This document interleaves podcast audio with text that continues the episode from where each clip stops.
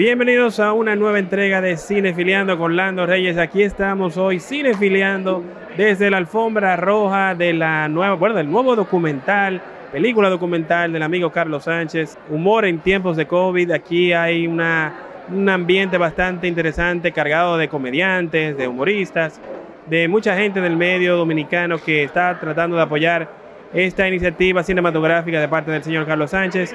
Y nosotros estamos aquí para brindarles las primicias de este nuevo proyecto cinematográfico. Así que vamos a ver todo lo que trae esta película Humor en tiempos de COVID. Adelante.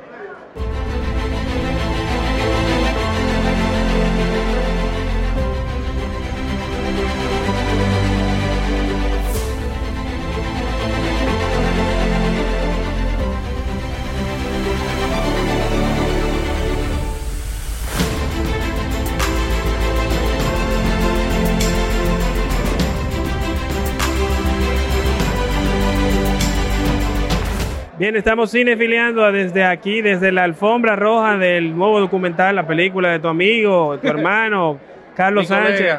Muy, la verdad que felicito a Carlos por, por esta hazaña, porque la verdad que tratar de llevar esta historia como un documental y, y plantearlo de la manera que lo planteó fue un reto, fue un reto. Para todo lo que hicimos, tratamos de hacer shows, fue un reto eh, durante el COVID hacer algo de humor o algo de shows, porque todos estábamos deprimidos, de verdad que no fue fácil, no fue fácil.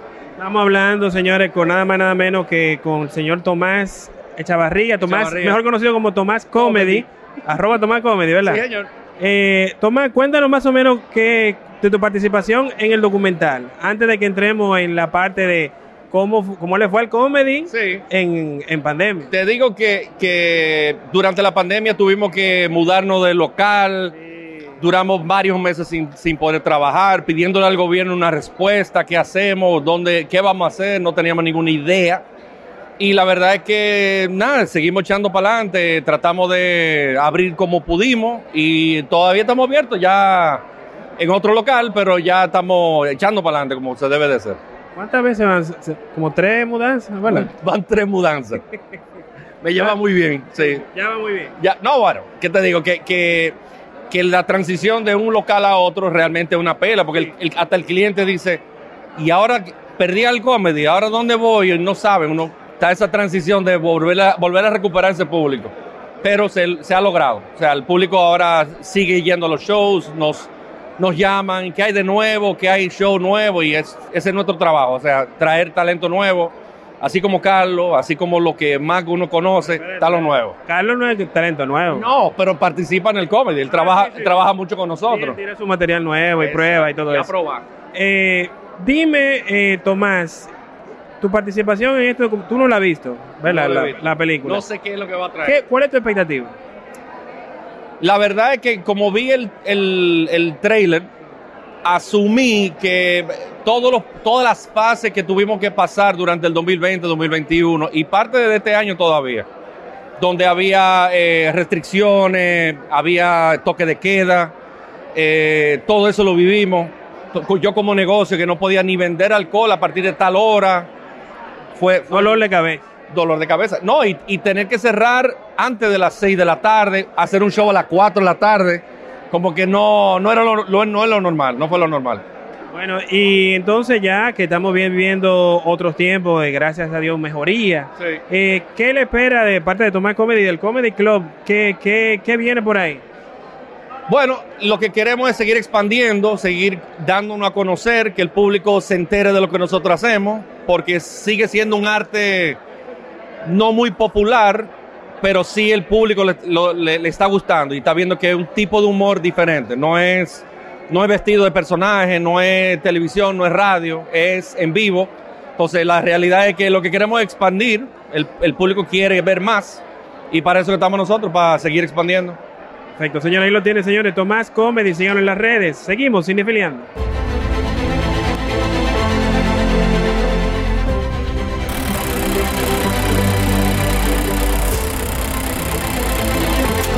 Bien, seguimos cinefiliando y seguimos aquí desde la alfombra roja de esta nueva película documental Humor en tiempos de COVID. Tengo aquí la grata compañía de una, bueno, una comedia, probablemente la comediante más bella que hemos visto hasta ahora. Ya que Eh, eh, y se llama Vela Cruz, señores. Vela, cuéntanos de tu participación en este documental. Eh, bueno, la verdad es que mucho de esto fue apoyo moral. Está ahí cuando las cosas no salen, no mentira. Eh, la verdad es que él sí nos reunió a todos los comediantes, más o menos viendo los procesos, enseñándolos en cámara.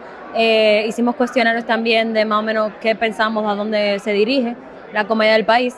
Pero más que nada para nosotros fue un placer nada más estar en el proceso, verlo a él rodando en todos los lugares que nosotros frecuentamos y, y haciendo que el movimiento crezca, ¿sabes? ¿Y qué le puede decir a la gente que quizá, por ejemplo, te está viendo, al público de Cinefiliando, que te está viendo hoy por primera vez? Eh, tú eres comediante, tú haces stand Sí. más o menos, háblanos de tu origen. Eh, bueno, yo siempre fui amante del stand-up, yo simplemente nunca pensé que lo iba a hacer. Eh, de chiquita hacía teatro musical y a los, 10, a los 21, cuando volví al país de los estudios, pues me enteré que había un comedy club, fui y me enamoré, porque la comunidad, todos los comediantes se apoyan, eh, ellos aman la diversidad, eh, quieren que crezca, entonces mientras más personas se unan, pues mejor. Y hasta ahora, ¿cuáles tú dirías que, tú dijiste que estudiaste fuera? Sí. ¿Dónde, dónde estudiaste? En Londres, Bueno, muy bien. Señores, fina, fina. ellos dicen, en veces, Ah, en vez. en veces somos finos. ¿Y cuáles tú dirías que son tus influencias? Mis influencias, definitivamente Jerry Seinfeld es una muy grande. Eh, y después Kevin Hart con las exageraciones que hace. Carlos también es, es, un, modelo Local, a sí, sí, es un modelo a seguir mío. Eh, el Pío es Muy bueno. brillante. Elías Starling. Es que toditos son buenos y qué. Y de las chicas, no me mencionado ninguna chica. No, lo que pasa es que las chicas y yo crecimos juntos. Y en términos de escritura, yo. Pero de internacional, para que no te compliques. Ah, internacional. Bueno, yo tuve el placer de trabajar con Pamela Ospina de Colombia y ella es de verdad brillante, o sea, la como ella consigue que su comedia sea, vamos a decir, como para todas las audiencias, ya aunque sean temas difíciles o tabú, me parece brillante Pamela Ospina. Pero también Ginita de aquí es muy buena. Ginita, esa es mi tía, esa es mi tía, esa aquí es que la llevo. Bueno, señores, ¿y dónde la gente puede seguir parte de tu trabajo, todo lo que estás haciendo? Eh, bueno, me pueden seguir en las redes como arroba Bella Break, B-R-E-A-K, o Bella Cruz, si buscan con intención. Ahí la tiene, señores, Bella Cruz. Seguimos, cinefiliando.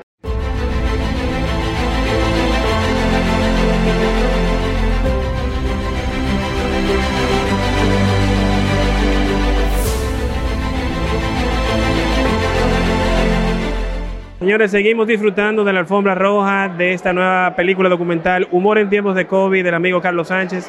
Tenemos por aquí otra de las figuras femeninas.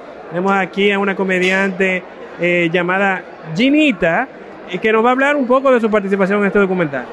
Bueno, a mí también me entrevistaron, como a muchos de la compañera, hablar sobre todo de la perspectiva de la generación que estábamos empezando cuando llegó la pandemia, porque yo empecé como en noviembre, noviembre de 2019 y entonces ya ahí todo el proceso mío fue tan diferente.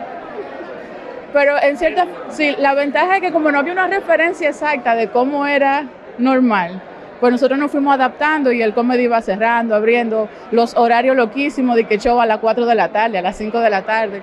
Eh, pero sobrevivimos, gracias a Dios. Y hasta ahora, eh, tu relación, bueno, como me imagino que Carlos lo conociste en el comedy, pero más o menos, ¿cuál es tu, tu, tu desarrollo a nivel cómico? ¿Qué tú sientes? ¿Por dónde? ¿Cuál es tu estilo? Bueno, el estilo Aparte de, obviamente está. Claro, a mí me gusta mucho el humor de observación, pero uno va variando y probando cosas, porque mientras más uno va subiendo, va probando cosas diferentes y ver también la reacción de la gente y cómo te vaya combinando tú con la gente y eso. ¿Y tus influencias a nivel internacional, cuáles tú dirías que son? Bueno, mi favorito, Louis C.K. Sí, ese es mi favorito, el que hizo que a mí me gustara el stand-up. Sí. ¿Y qué- cuál es? Tú no lo has visto, la, la película documental, ¿verdad? No. Entonces, ¿cuál es tu expectativa? Bueno, mi expectativa es que sea un éxito, que a la gente le interese, porque realmente ahora mismo el stand-up está en desarrollo, está en expansión, y yo creo que este film también va a ayudar a que más personas se acerquen al stand-up y entiendan lo que realmente uno hace. Porque ver a alguien en tarima es una cosa, pero tú ver todo lo que sucede detrás. Fíjate, por ejemplo, como en todo lo que genera eh, seguidores, vamos a decir, pelota, todos los deportes, todas las artes. No es solamente verlo cuando están ejecutando, también es ver lo que pasa detrás de. Entonces creo que esto lo que va a hacer es abrirle la cortina a la gente para que vea lo que pasa detrás del el escenario.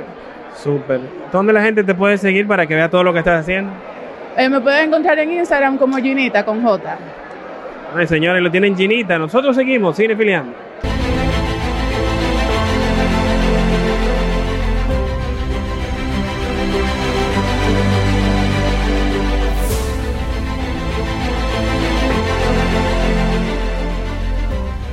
Roja de humor en tiempos de COVID del amigo Carlos Sánchez. Tenemos aquí la grata compañía.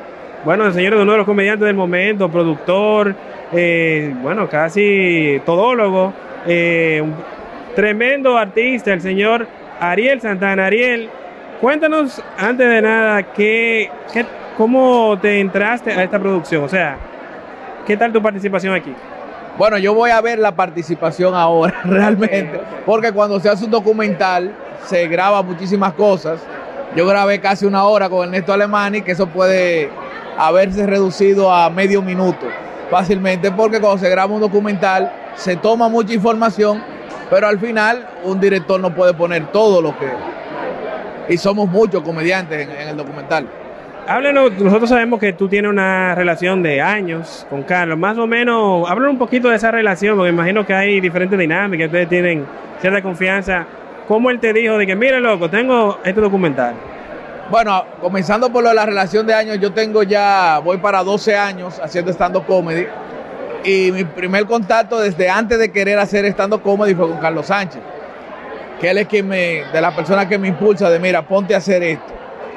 Y cuando él hizo, me presentó la idea del documental, me pareció muy buena, porque la experiencia que vimos todos durante ese tiempo, en el caso de los comediantes dominicanos de, de stand-up, fue muy interesante, muy triste en algunos casos, muy dificultosa porque estamos haciendo algo a lo que nadie estaba acostumbrado, que era a trabajar desde la casa y sin público. Si tú hacer un show de comedia te contrataban y tú prender una computadora, coger un micrófono y no podías ni siquiera escuchar la risa de la gente porque tenías los micrófonos, todo el mundo con su micrófono apagado en su casa. Parte de su trabajo es sentir esa... Exactamente, es, es necesario el feedback para tú saber que lo que estás haciendo lo estás haciendo bien. Y realmente fue, nos dio mucha dificultad, pero yo sé que aprendimos muchas cosas en el camino. Bueno, Ariel, y de tu parte como productor de este programa que está súper pegado, esto no es radio, háblanos un poquito de cómo, cómo sigue todo, porque supimos que tuviste un episodio, pero que ya va mejorando de salud, ¿verdad? Sí, gracias a Dios estamos mejor. En febrero tuvimos un episodio de salud bien fuerte. Es una condición permanente, pero que gracias a los tratamientos la llevamos bien. Pero luce bien, hermano. Eh. Te quitaste como par de añitos, no sé qué hiciste, pero sigue ahí. Ariel, ¿dónde la gente puede seguir todo lo que estás haciendo? Bueno, arroba Rel Santana en Instagram y por supuesto en Esto No es Radio, que se, lo hacemos cada día de 7 a 9.30 de la mañana por 99.3. Lo tiene, señores, el Real, Ariel Santana. Seguimos cinefiliando.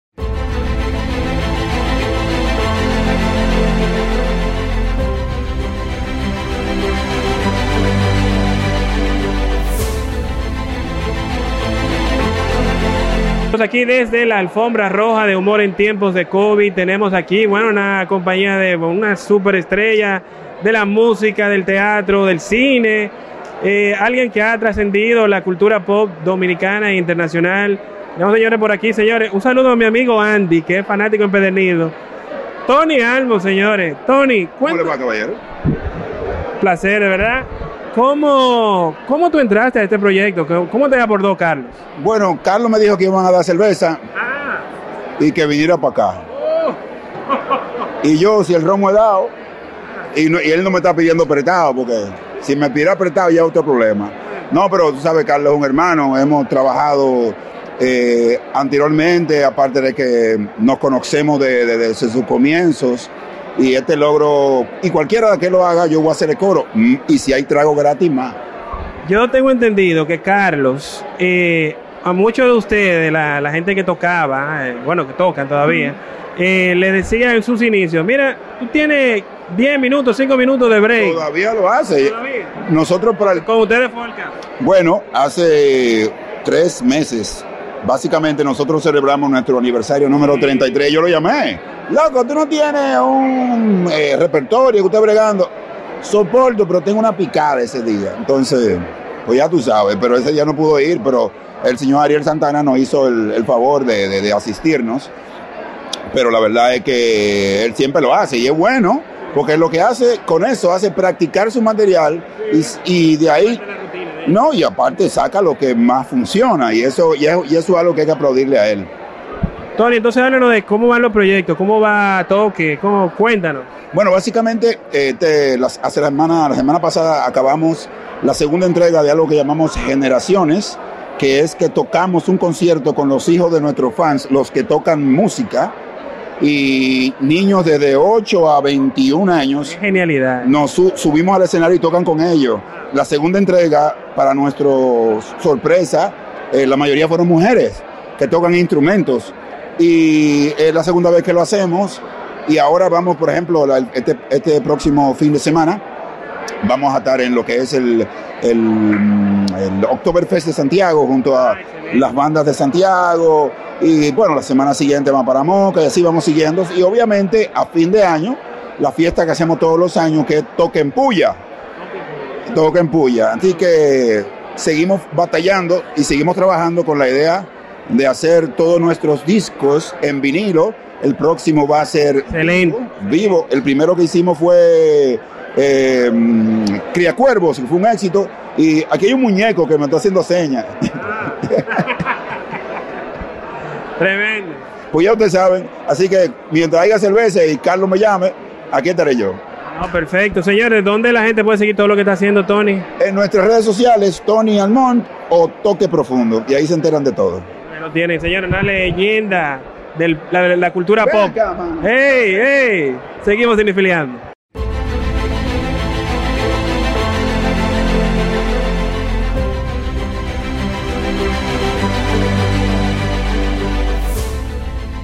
Aquí estamos en la alfombra roja de, de esta película Humor en tiempo de COVID de Carlos Sánchez. Tenemos por aquí la compañía de otro gran comediante dominicano, tremendo talento, señor, el único ventríloco dominicano, el señor. El mejor. Ah, el me, Porque soy me, el único. gustó, me gustó el branding, porque siempre branding. que no hay más. Bien, bien, bien. Señor Guión de Osorio. que soy el mejor porque soy el único, no porque soy el mejor de verdad. ¿eh? Ahorita dicen, mira ese, ese tipo. ¡Ey! No, pero bien, eso es parte de la venta. Señores, Leondi eh, participa también en este documental. Háblanos más o menos de qué tal tu participación, cómo te jaló Carlos a este proyecto. Esto es algo chulísimo donde, donde prácticamente los humoristas que estuvimos ahí participamos eh, dando una especie de testimonio y, y hablando y fue algo muy, muy jovial. Eso es algo que, que cuando lo vean van a entender cómo, cómo es la línea. Pero de verdad a mí me encantó el, el, el conversatorio que tuvimos y, y nada, vamos a ver cómo quedó en la edición. O sea, que en esa vaina bien mochando pedazos. Ahorita yo ni salgo, estoy hablando aquí. Mira, pero tú sabes que la gente va a preguntar lo que yo te pregunté ahorita. ¿Dónde está Ñeñeco? No, la pregunta es, ¿y el muñeco cuándo lo dejaste? Sí, y el muñeco. sí, que- que- Sí. digo a la gente, está bien, está bien, ya Está con bien, eso, sí, yo nada más digo, porque si me pongo a decir que está ahí guardado, entonces tengo que, búscalo y vaina. eh, Señores. la pregunta, gracias a Dios, lo preguntan mucho, significa que está vivo. Leondi, ¿cómo van los proyectos? Que tú eres una gente que te mantiene bien activo en las redes y en diferentes cosas. ¿Cómo van los proyectos? ¿Qué viene por ahí? Bueno, eh, irónicamente, una de las cosas que en la que estoy trabajando es la película de, de, de Ñeñeco. que es la que lo, lo que lo próximo que en lo que estamos trabajando eh, muy en lleno estamos ya dándole forma eh, final a, a- ¿La película live action o animada? eh, no no live live action eso animada no va a tener cierta animación eh, en algún momento porque vamos a poner a que a que el personaje se mueva en el solo Eh, no es una imitación de Ted Van a aprender lo- los trucos de Alf. Más o menos. ah pues tú sabes cómo era Pero claro. Está muy bien. ¡Soy Alf! Señores, tremendo. León, ¿de dónde la gente te puede seguir? No, no, yo en mis redes, pero no me sigan. No, ¿No te no, sigan? no sigan a uno. Síganme si me ven de casualidad y les gusta lo que ven, síganme, pero yo no le voy a pedir que me siga a nadie. No, no, no. ¿Para qué? Va y después dicen, me dijo que lo siga. pa- y, e- y esto fue lo que di. No, hombre, no. Eh, Señores, ahí lo tienen. León Diosora. Seguimos, cinefiliando.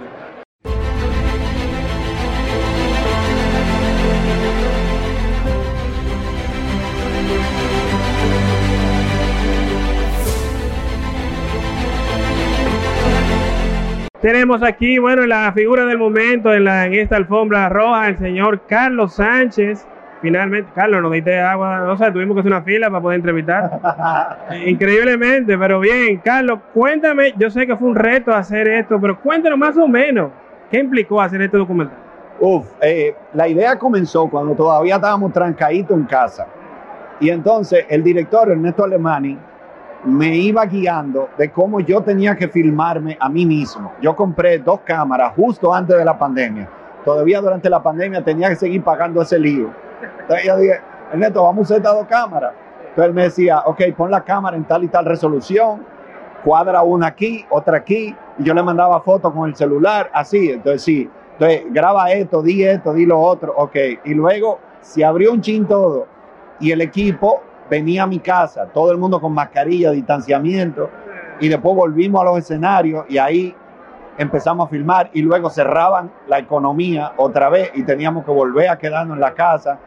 Fue un, fue un retazo. Ustedes cogieron todo ese proceso del iba, vamos, vamos, un Sí, chin, sí, sí. volvemos para atrás. Sí, sí, sí, así mismo, así mismo. Oye, terrible, terrible. Carlos, cuéntanos más o menos de, porque evidentemente sabemos que tú tienes inquietudes de cine. Te vimos una muy buena película cómica con Georgina Duluc hace un tiempo. Es una de mis favoritas, sí, así. ¿Es una de tus favoritas? Sí, eh, ¿Por qué tú no has hecho más?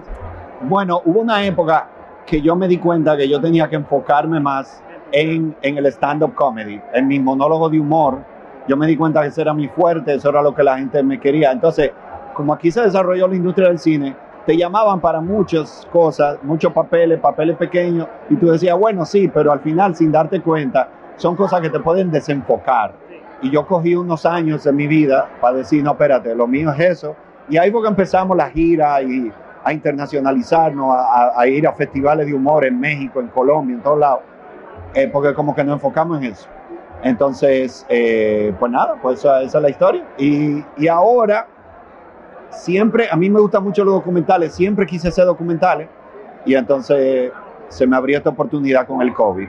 Consumidor, me imagino. Sí. Eh, hemos De visto que... documentales. De documentales, sí. Sí. De documentales, No sí. abierto porque se puede malinterpretar. un bueno. gran consumidor y Bueno, lo deja no, ahí. no, no. Eh, hemos visto que tú has traído para este documental talentos jóvenes, veteranos. Más o menos, haz un recuento de lo que tú sabes, porque tú sí la viste la película, de quiénes salen, porque yo he entrevistado aquí a gente y ahorita ni sale. Es así. Óyeme, eso fue quizá lo más doloroso de la película. Hacíamos, por ejemplo, Raymond Pozo, Irving Alberti, Miguel Cepeda, le hacíamos entrevistas de dos horas y ellos salen un minuto y medio en la película. Porque la película hay de todo, entrevisté más de 20 comediantes. Entonces, al final, tú no puedes ponerlo todo. Y eso fue tan doloroso. Yo decía, y nada más ese chin. Y el director me decía, eso es lo que cabe en la historia, no cabe más nada. Y hubo algunos que no pudieron salir. O sea, que fue una. Pero bueno, ¿quiénes salieron? Raymond y Miguel, Irving Alberti, León Di Osoria, Juan Carlos Pichardo, Tomás Chavarría, Elías Cerulle, Starling Ramírez, Ariel Santana, eh, eh, Ginita, Laura Nanita, ah, de Colombia Antonio Sanín, de España eh, Karim González, de Costa Rica Alex Costa, de Argentina Rada. Ah, Comediante, o sea, un elenco internacional. Sí, sí, sí, sí, sí. Eh, Rada, por ejemplo, fue para mí muy chulo porque él tiene varios especiales en Netflix y él grabó un especial de Netflix en pandemia con el teatro vacío, 1500 butacas vacías. Ah, y él, esa es la persona, yo te oído en el podcast de Eh, la persona. él lo, él lo filmó con el teatro vacío y se veía el teatro vacío. Y para mí una de las cosas, porque eso, eso es una pesadilla para un comediante y él, lo, y él lo hizo adrede así. Y me pareció tan fascinante que lo entrevistamos para la película. Dos preguntas más, Carlos. Tengo entendido que esta es una de tus grandes eh, retos profesionales, que te gusta ahora asumir grandes producciones. Tu próxima meta es llevar tu- un especial tuyo a una plataforma streaming. Sí, en realidad sí. Bueno, nosotros tenemos ya uno, pero que solo se ve en Estados Unidos y Puerto Rico, una plataforma que no está abierta para América Latina, pantalla se Ah, llama, pantalla. pantalla.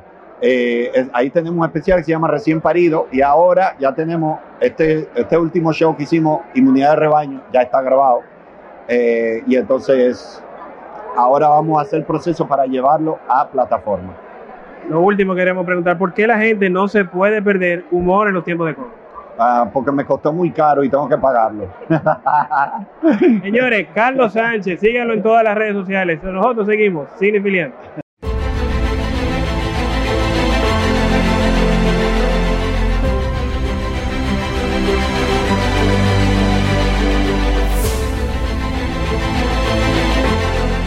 Muy bien, esta ha sido toda la cobertura que hemos hecho de parte de Cinefiliando para este canal de Viral TV, Viral TV con Lando Reyes. Recuerden seguirnos en todas las redes sociales, arroba cinefiliando LR, arroba Lando Reyes en Twitter, arroba Lando Reyes B en Instagram.